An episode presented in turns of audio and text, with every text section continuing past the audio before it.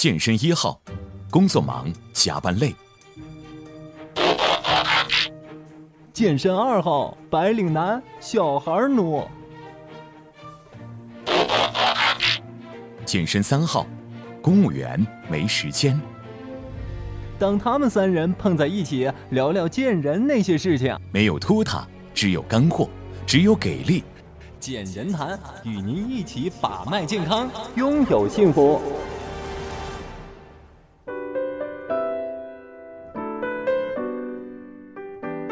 Hello，大家好，欢迎收听我们的节目《健人谈》。今天由于小强在我们解救他的过程中，他发现了一个保温杯，然后带着保温杯不知道去哪去了，所以说今天还是由我还有安老师一起来为大家主持这次节目。第一个呢，就是说我们为什么很多人啊，他家里买了全套的训练器械，但是他却在家里练的觉得不舒服、不过瘾，一定要到健身房去练。第二个呢，到底训练搭档对我们来说有哪些的好处？训练搭档需要注意些什么？另外呢，女生跟女生之间在一起训练的话，该如何配合？还有就是我们的团操一起运动的好处，以及怎样与小伙伴们还有教练的互动，怎样在大团课里面和大家一起提高自己的训练效果。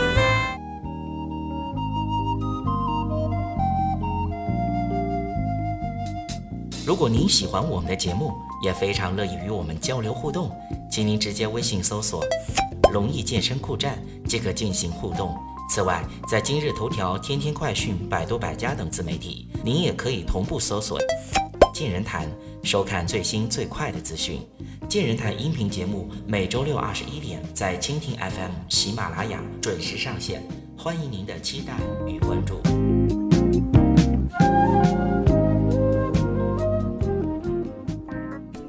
他是玩健身十几年的老司机了，他希望和你分享各种关于健身、健美、身体健康、营养各方面的知识。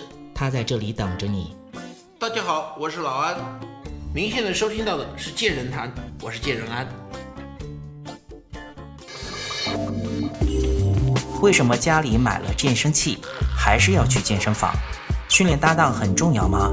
独自闭关修炼可以吗？搭档不要求水平高，环境氛围很重要吗？训练也会能医不自医。且听健人谈，与你一起把脉健康，拥有幸福。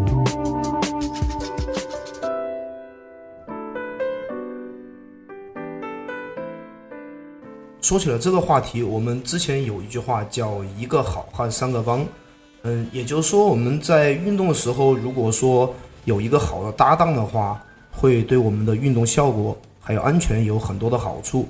嗯，关于这一点呢，我们之前也有过一些调查，有很多人认为，在很多时候一个人运动不敢上重量。这个问题，嗯，我想问一下安老师有没有怎样的心得？这个是肯定的，因为你一个人的话嘛，你毕竟来说，第一个没有保护，啊，第二个呢，你自己就是说，确实心里是悬的。你比如说我现在啊，啊，我两百斤的重量，比如说我推胸卧推，两百斤的重量没有问题，我可以玩得很溜耍，但是觉得哎呀。两百斤的重量刺激不够了，想上个两百三、两百四的重量，但是我一个人的话，因为毕竟这个两百斤我可以控制自如，两百三、两百四就是控制的不是那么好。那么无非就是两种情况，如果没有搭档的话，第一种情况我强行上上去了，我用我的意志力控制住它了，但是对于锻炼的效果很差。说实话，对于锻炼健身的效果很差。因为我的身体无法完全控制它。那么第二种情况呢，就是我怕受伤，怕这种情况的话，干脆不上，还是用老重量，两百斤原地踏步。这两种都不好，第一种容易受伤，第二种呢没有进步。但是这个时候你如果有个训练搭档，他帮你一把，哎，他帮你保护一下，控制一下，让你有足够的信心，哎，使用两百三十斤的重量来完成这个训练的话，那么你的效果。肯定是要好很多的。也就是说，我们想要有一定的强度的话，身边有一个伙伴，对我们也是有非常高的好处的，是吗？应该来说，你如果想达到一定强度的话，不是说身边有个伙伴会有好处，而是我觉得你必须要有一个训练搭档，否则的话你的强度上不去。否则可能怎么说呢？你的你可以把训练时间缩短，但是你的重量上不去的话，它始终效果还是差那么一点。有些时候我们讲到有一些闭门造车的说法，就好像我们古代的一些。一些武侠小说里面写的一个人自己在一个房间里面或者在一个山里面闭关，然后就就能怎么样怎么样的，这种在我们健身里面，我们看起来好像不大合适。我觉得不光是健身里面不合适，就算是练武的、练搏击的，那也不合适。那种呢，只不过是武侠小说之言，因为我们知道，你如果练武的话，你打十年的沙袋。可能比不上别人打一年实战的，因为他要不断的跟人切磋，跟人进行实战交流才有进步。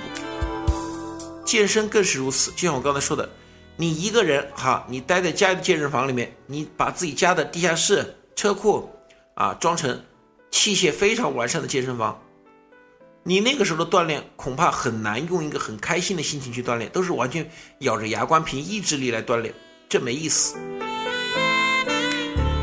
你在健身房里，首先你一去了，哎，看到那种大的环境、大的氛围，你就有锻炼欲望。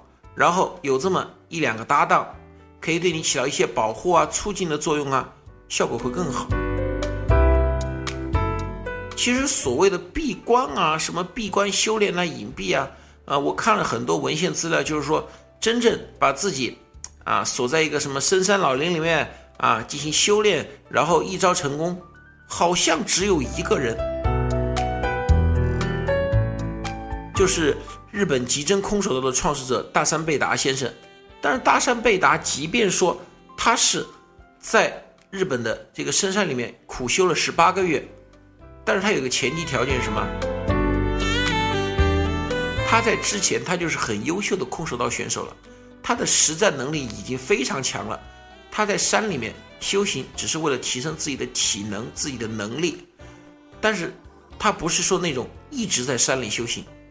他的实战能力已经达到一个很强的状态才去的，不是像武侠小说里面说的没有什么实战，实战不重要，我只要在山里修行就行了，那也不对。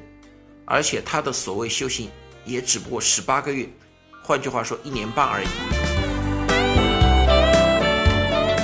健美这个的话，我们看到啊，哪怕像健美界的这个传奇人物阿诺施瓦辛格，我们的州长同志。八届健美奥林匹亚冠军罗尼库尔曼先生，他们都需要搭档，他们都需要搭档。我想请问在座的各位听众朋友，你们觉得你们谁的水平比这两位还高啊？没有这两位高的话，请搭档。不是说要要你请一个水平多高的人啊，而是他在旁边可以给你起到一定的保护、鼓劲儿的作用。而且有的时候有搭档啊，我们会发现一个问题：两个人一起练呢。你就不喜欢玩手机了，一个人在那练练一组，即便我敦促自己只休息三十秒，但是中途忍不住会拿出手机来看一看，那一看就远不止三十秒了。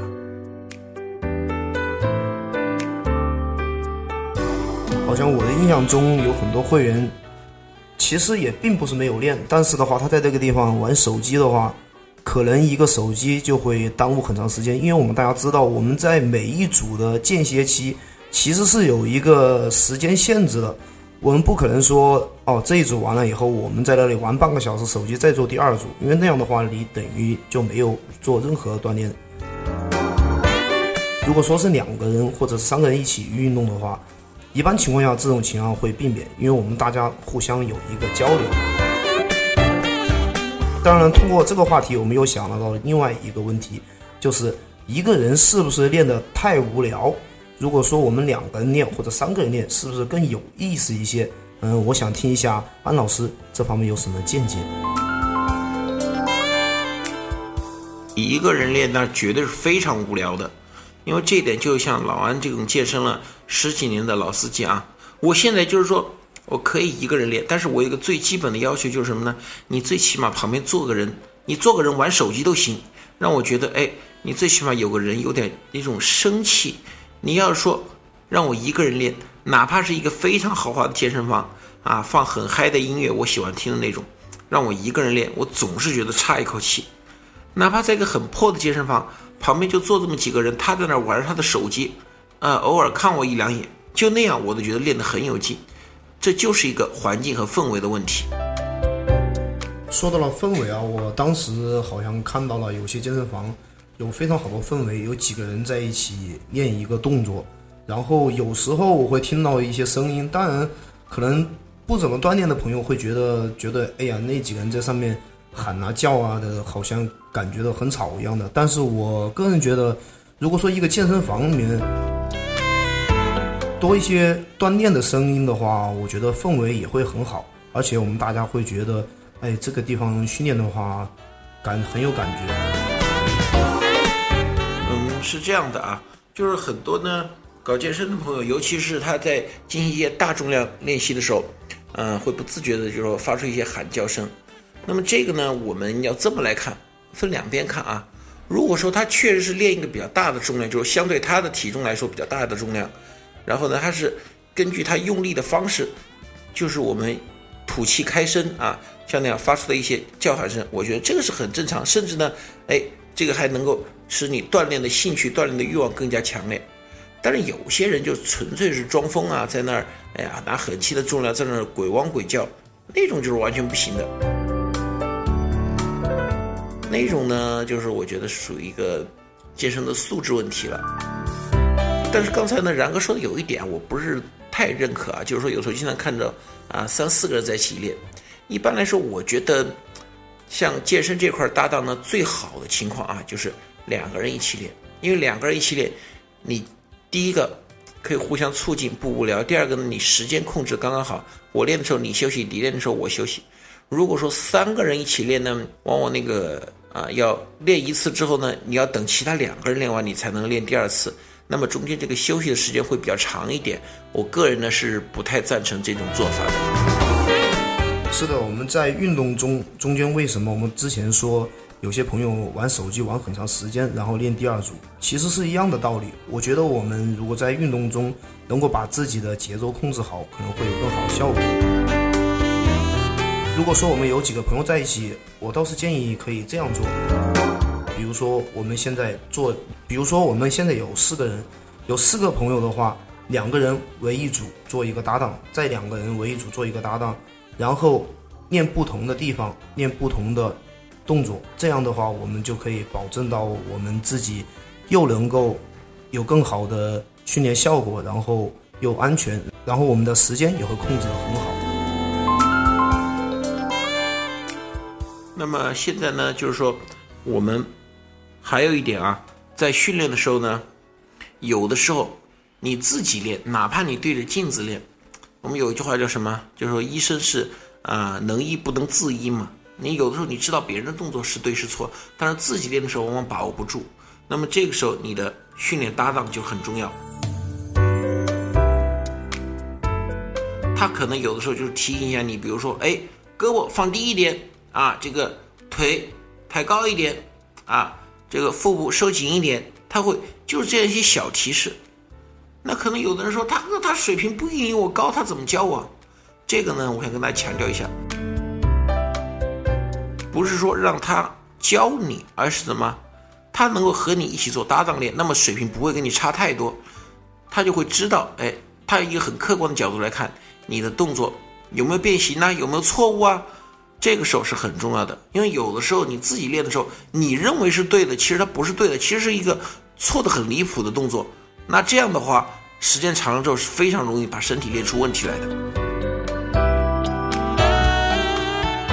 这让我想起了之前看到了一个视频，嗯，蹦铁大家应该都听说过，当时是阿罗斯瓦辛格先生他们在一起训练的视频。我看见他跟他的搭档在一起，你做一组，我做一组，你做一组，我做一组，嗯，非常专业。嗯，但是作为我们普通的。锻炼者，我们如果说两个人在一起的话，我们就可以互相监督看一下。比如说我们，比如说我们的深蹲，你蹲下去了以后，你是真的蹲到位置了吗？你的搭档就可以帮你看一下，然后还可以帮你在后面做一定的保护。这样的话，我们训练效果是不是更好呢？这个确实是的。第一个呢，它可以，哎，看你的训练效果。比如说你深蹲的时候，你有时候觉得蹲到底了，但是他旁边一看，他就知道你还可以再下一点。这个是纠正自己的变形动作。那么还有一点呢，是他的对你的鼓励。比如说你做了七个的时候，可能你自己想放弃了，他在旁边，哎，可以帮你，就说鼓劲，让你再做两个，然后最后一个他帮你带一点力气，就是你确实做不起了嘛，他帮你带一点力气再做一个，那你这一组就做了十个，而且最后这三个啊，效果是非常好的，因为。最后这三个事情在已经基本上没有力气的情况下强行做起来的，那么对肌肉的刺激啊是非常好的。这就是训练搭档。你如果没有训练搭档的话，我只能做七个，那就七个了。剩下那三个我是不敢做的，因为我怕受伤。但是有训练搭档这一点我就不怕，他可以鼓励我，实在不行了，他可以帮我带力，哎，这样是非常好的。这样看来，我们有一个好的搭档。对我们就会有这样看来，我们有个好的搭档，对我们的训练会有很好的帮助。嗯，当然，作为一个好的搭档，需要注意些什么呢？下面听一段广告，我们再休息一下，马上回来。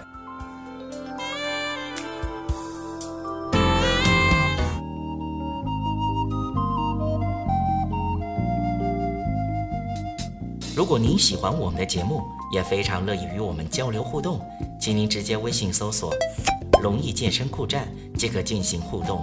此外，在今日头条、天天快讯、百度百家等自媒体，您也可以同步搜索“健人谈”，收看最新最快的资讯。健人谈音频节目每周六二十一点在蜻蜓 FM、喜马拉雅准时上线，欢迎您的期待与关注。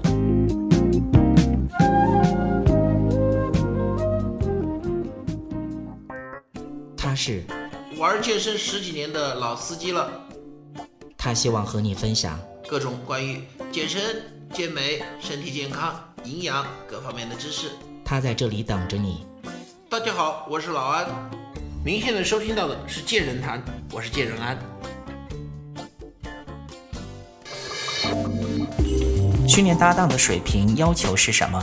两个女生搭档要注意哪些呢？搭档训练前的交流该如何做？且听近人谈，与你一起把脉健康，拥有幸福。欢迎大家回来。如果想想要跟我们更好的互动的话，我们开通了一个微信公众号“龙易健身酷站”。龙是龙飞凤舞的龙，艺是艺术的艺，健是健身的健，身是身体的身，酷是非常酷的那种酷，站是站点的站。可以关注这个公众号，跟我们进行一个交流。同时，我们的节目也会在喜马拉雅、蜻蜓 FM、荔枝 FM、考拉 FM 上同步播出。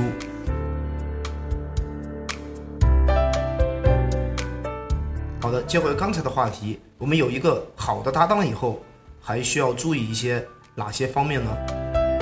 嗯，我想呢，好的搭档啊，他第一个呢是这样的。首先，一个好的搭档，他的训练水平应该是和你差不太多的。你不能说一个非常牛的高手带一个小白训练，那肯定总会有一些摩擦的，因为毕竟小白他什么都不懂嘛。你最起码来说，这个人要练过，啊，和你水平呢有相似的地方。第二点呢，很重要的就是说，因为这个训练搭档啊，最关键的一点就是说，在我。这个重量上不起的时候，他学会助力。那么怎么样助力？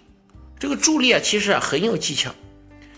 助力助多了吧，没意义，我的训练效果就失去了。因为我上大重量，上我自己弄不起的重量，我就是希望有好的训练效果。你如果给我助太多力的话，训练效果没有。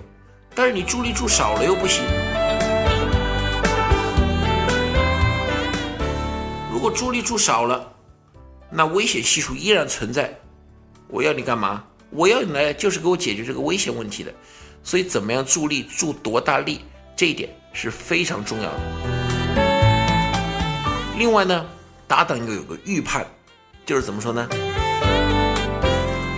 你这个运动员或者说我们健身爱好者在训练的时候，你的预计是做十个，当你做到第七个时候做不起了，后面三个，在你搭档的鼓励和助力的情况下，又做起来了，做到第十个，那这个时候就 OK 了。这个时候啊，尤其是那个训练搭档，我就看到过很多训练搭档，有一些呢，他的出发点是好心，但是还有一些啊，是就是说感觉一些像上了头一样，像故意整别人一样。哎，再来两个，再来两个。也许别人一下冲起来，再来两个，也许没冲起来。我们就想一下，如果没冲起来，万一你又没把杠铃握住，杠铃砸到别人身上了，怎么办？这是第一。第二个的话呢？好，就算别人勉强再冲起两个来，别人的已经超的身体疲劳已经是超过这个程度了，那么对身体是有伤害的，而且训练效果也不会好。所以作为一个搭档啊，你不要去额外的给他强行的加东西，除非你的水平比他高，你能够预判到，哎，他怎么样，他可以再多做两个。除非你的水平本身比他高，一个全国冠军跟一个全省冠军做搭档。那全国冠军可以跟全省冠军加一点量没问题，全省冠军你要你就不要跟全国冠军去加量了，摆清自己的位置。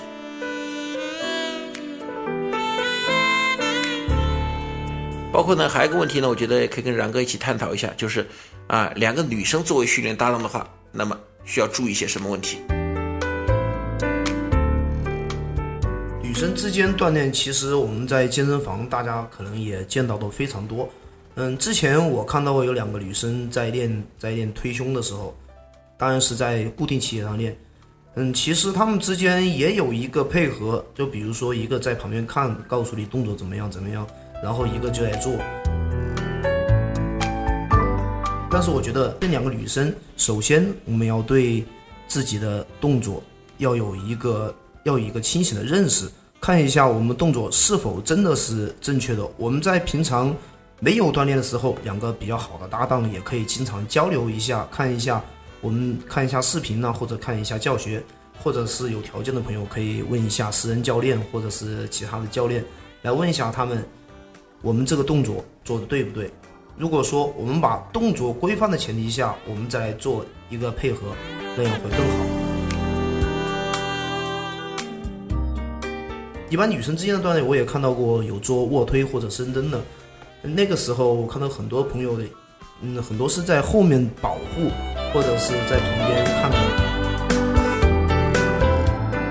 在这个情况下，我觉得大家可以把自己的重量可以稍微加一点点，但是女生她的重量一般情况下可能没有男生那么大，所以说一定要清楚自己能不能把这个重量保护好。我们一定要在运动的时候，一起搭档的时候，我们要。保证自己，还要保证自己小伙伴的安全。首先一点啊，这个训练搭档呢，虽然我刚才说了水平要差不多，但是呢，呃，在能选的情况下，我觉得就是站在个人的角度来想，要选一个呢，要么是水平比自己略高一点啊，要么是就是说呃低也低不了多少的那种。你不能说搞得两个臭棋篓子下棋，越下越臭嘛。而且在练之前，你们首先要交流好，就是说你们对这个动作是怎么看的啊？就是要有个简短的交流。你不能说啊，我们练的时候，我做这个动作，我觉得应该这么做；你做那个动作，你觉得那么做，两个人对这个动作的看法都不一致，那怎么搭档啊？那那样打乱仗了是吗？那肯定了呢。那样的话，你就是说啊，你觉得我的动作是标准的，可是我的动作在我看来不标准，那这怎么搞？我怎么让你纠正？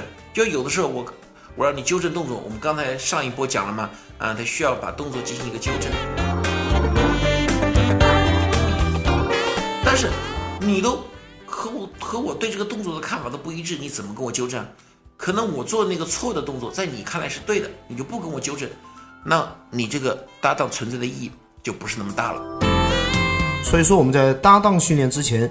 我们也一定要做一个互相有一个沟通，然后我们自己平时也要注意对这方面知识的学习，因为我们安全跟效果是第一位的。如果说我们因为保护不力或者是自己的效果达不到的话，那对我们自己也有一个伤害，而且时间也浪费了，而且会很危险。另外的话呢，刚才我们说到这个女生的搭档啊，就如果是两个女生做搭档的话呢，嗯，我建议的话，就不要使用一些太大的重量，因为这里我没有歧视女性的意思意思，但是呢，事实上确实如此。女性她的力量啊，各方面呢，哎，还是比男性要差很多。那么，如果是女性做搭档的话，最好。做一些这个固定器械有轨迹的固定器械，这样呢安全系数会更高，也在助助力的时候也更方便，也可以避免这个女性力量不足带来的问题。但是呢，女性做搭档呢，我想说一点啊，因为大家都知道女性嘛。这是她的天性使然，特别是那种能够做搭档的，一般都是闺蜜嘛。啊，可能在一起练着练着练着，两个人就讲其他的东西去了，就讲，哎呀，昨天怎么怎么样，昨天唱唱歌的时候怎么怎么怎么样啊，前天怎么怎么样，千万不要出这种情况。一出这种情况的话，那你还练什么？两个人变得变成两个闺蜜在这谈心去了，练着练着就跑题了。这种情况的话是非常多见的。所以，对于如果是两个女生做搭档的话，老安的建议啊，很简单。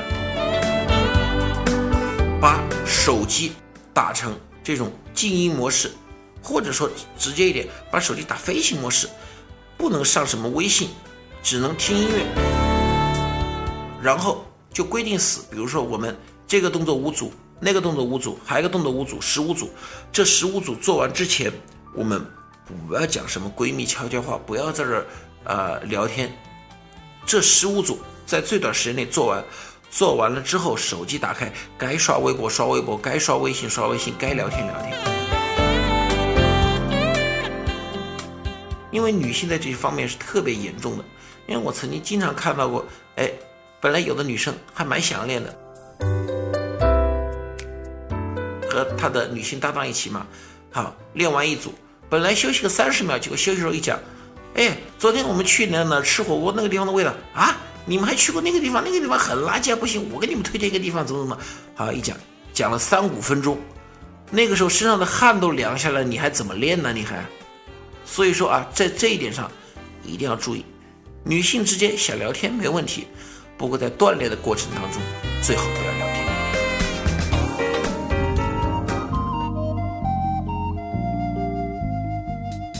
如果您喜欢我们的节目，也非常乐意与我们交流互动，请您直接微信搜索“龙易健身酷站”即可进行互动。此外，在今日头条、天天快讯、百度百家等自媒体，您也可以同步搜索“健人谈”，收看最新最快的资讯。健人谈音频节目每周六二十一点在蜻蜓 FM、喜马拉雅准时上线，欢迎您的期待与关注。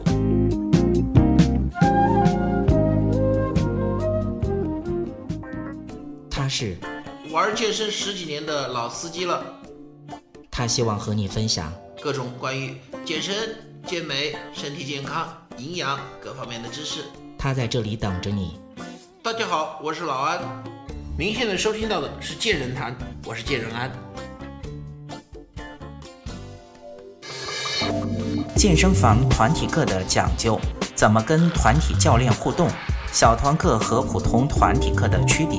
聊聊小团课与私教课，选小团课教练的方法，且听健人谈，与你一起把脉健康，拥有幸福。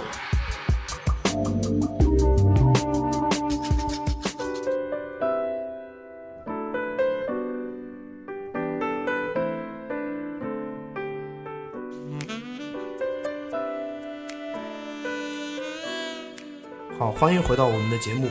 嗯，说到配合的话，我们有一种课程叫团体课程，在团体课程中有很多的小伙伴还有教练一起互动，这样的话会让大家提高我们的兴趣。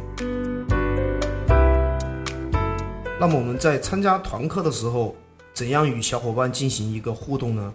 这就是我们需要知道的一些话题。实际上，我们的团课它是一个集体课程。我们以单车为例，其实我们怎样跟我们的小伙伴配合呢？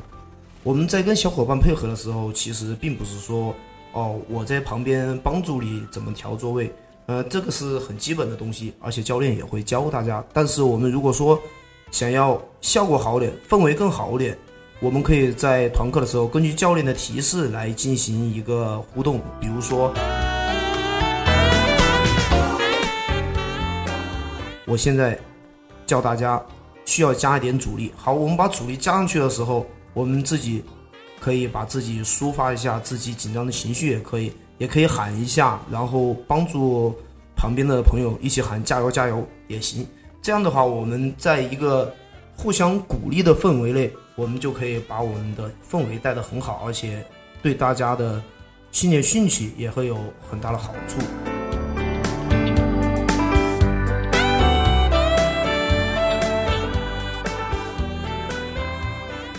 当然，我们作为参与团课的会员的话，如果说跟教练没有互动，那当然也是不行的。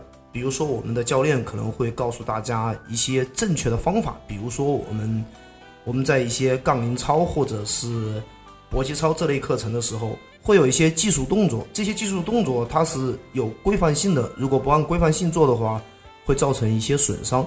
所以说，教练会告诉大家，然后我觉得大家就应该。听了教练的指示以后，可以给他给一个答复，说哦，我现在知道了，或者是说，哎呀，教练，我有一点不是很清楚的，可以跟教练一起沟通。当然了，我们要在一个不破坏整个上课的这个氛围的情况下，我们进行一个友好的互动，这样的话，对自己的训练也有好处，对小伙伴训练也有好处。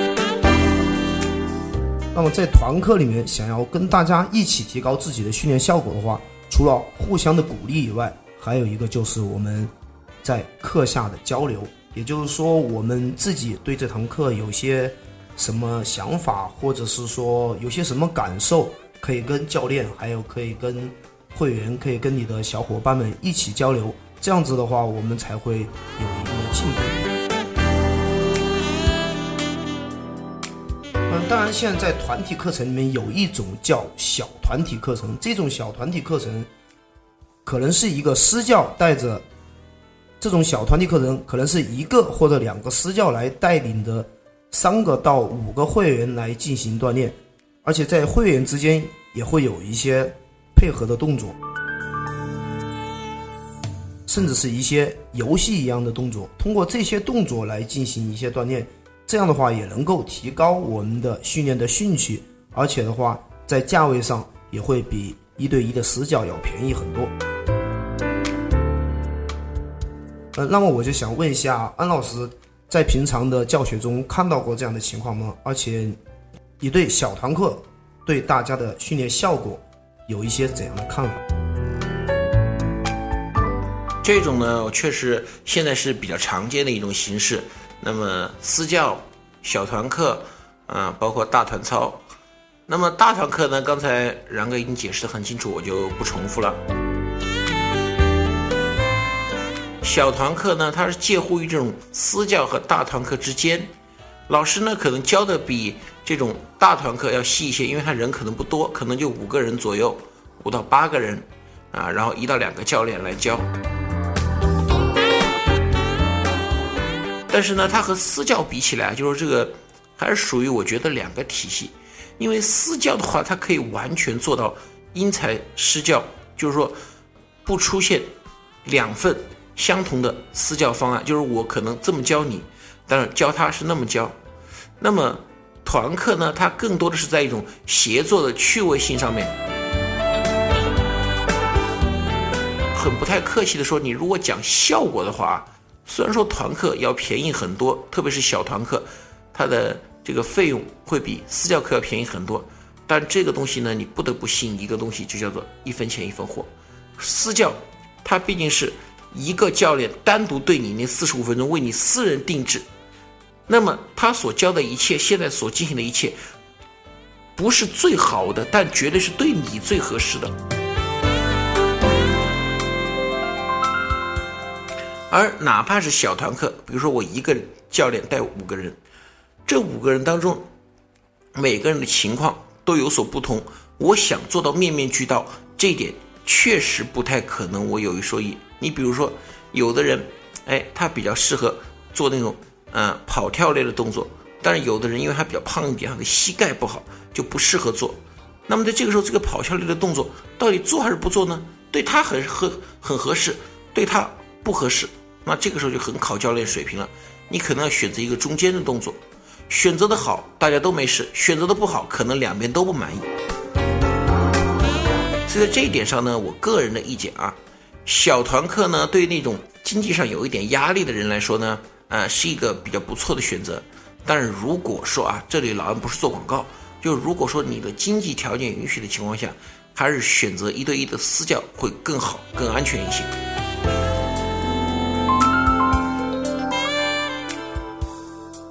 就说，小团课的话，我们教练在进行教学的时候，他不可能说像私教这么细致，因为私教毕竟是一对一的。但是如果说我们要选择一个比较好的小团课教练，我们该注意一些哪些呢？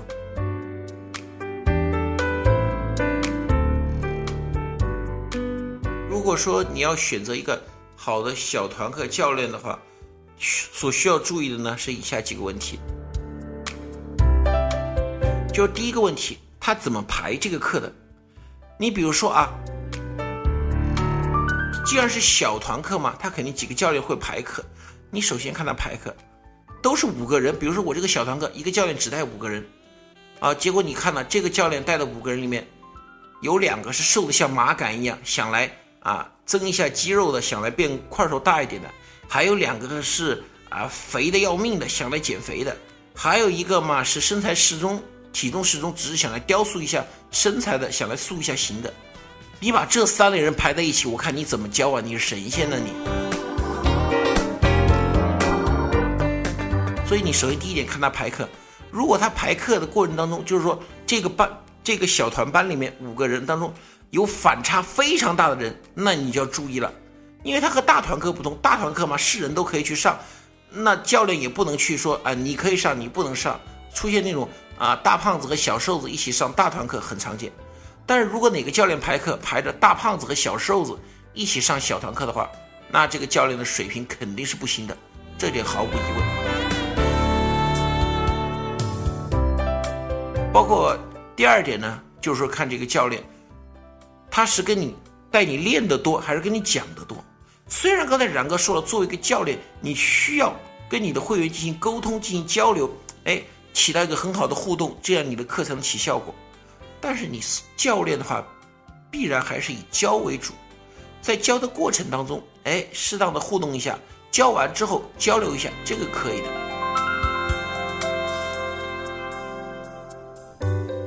但是现在很多教练啊，为了掩饰自己的不行，你比如说四十五分钟的课，一来先啊，我们活动五分钟啊，活动五分钟本来是很正常的，结果他活动五分钟的时候，就边活动边跟你在这儿。啊，讲七讲八，好，等到活动完了，其实已经过去十五分钟了。但是你可能不是太清楚，因为什么呢？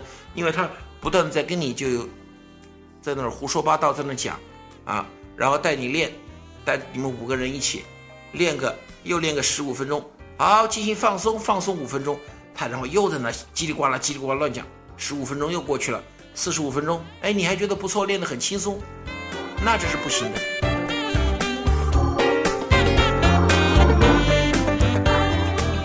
这是第二点，教练看他是讲的多还是少。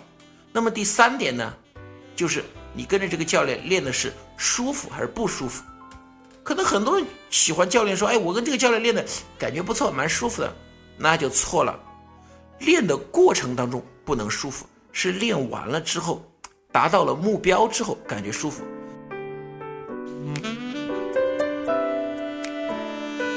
就像我们上一期节目小黑哥说的那样，练的过程其实很痛苦，但是练完了看到自己达到目标了，会觉得很舒服、很高兴。如果说这个教练带着你练，你练完之后觉得很轻松、很舒服，没事儿、不累、不痛苦，那这个教练绝对有问题，说明他的训练对你来说没有上到一定的强度，第一他不懂，第二他不敢，这种小团课教练也是不能要的。所以你如果让我说呢，就这三种啊，是绝对不能要的，这三种。也就是说我们在选择小团课教练的时候，我们也要注意他的一个专业性，同时这一点我们也要考验到我们的健身房。对我们的会员是否做到了真正的细致的服务，让我们的会员每一个会员能够得到自己想要的一些东西。说到这里，我们大家都看得出来，如果有一个好的搭档的话，对我们的训练肯定是有非常高的好处的。也就是说，我们大家在一起运动的时候，能够共同进步，然后能够让自己身体练得更好，这是大家都愿意看到的事情。好了，今天的节目就到这里，我们下一次再会。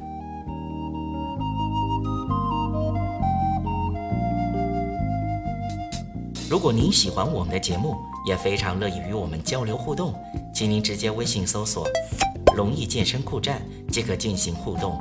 此外，在今日头条、天天快讯、百度百家等自媒体，您也可以同步搜索“健人谈”，收看最新最快的资讯。健人谈音频节目每周六二十一点在蜻蜓 FM、喜马拉雅准时上线，欢迎您的期待与关注。